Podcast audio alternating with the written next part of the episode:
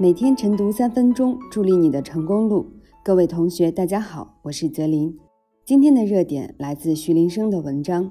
主播屡屡秀下限，监管就该秀肌肉。同步文字版，请关注微信公众号“金牌公考”。十月七日，虎牙直播主播力哥在直播期间公然篡改国歌曲谱，以嬉皮笑脸的方式展现国歌内容。虎牙直播发现后，于十日起封禁该主播直播间，冻结其直播账号，下架全部相关影像作品。因违反国歌法，该主播已被公安机关依法处以行政拘留五日。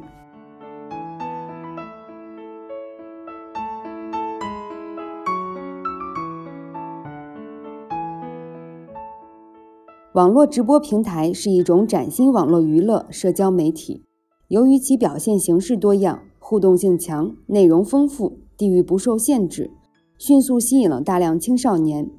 一大批主播成为网红。直播时代的不约而至，让社会和公众猝不及防。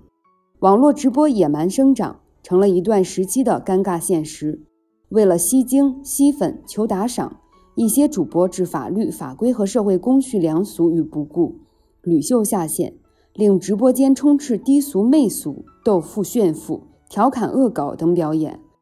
价值导向偏差，甚至涉黄赌毒，败坏社会风气，严重影响青少年身心健康，群众反应强烈。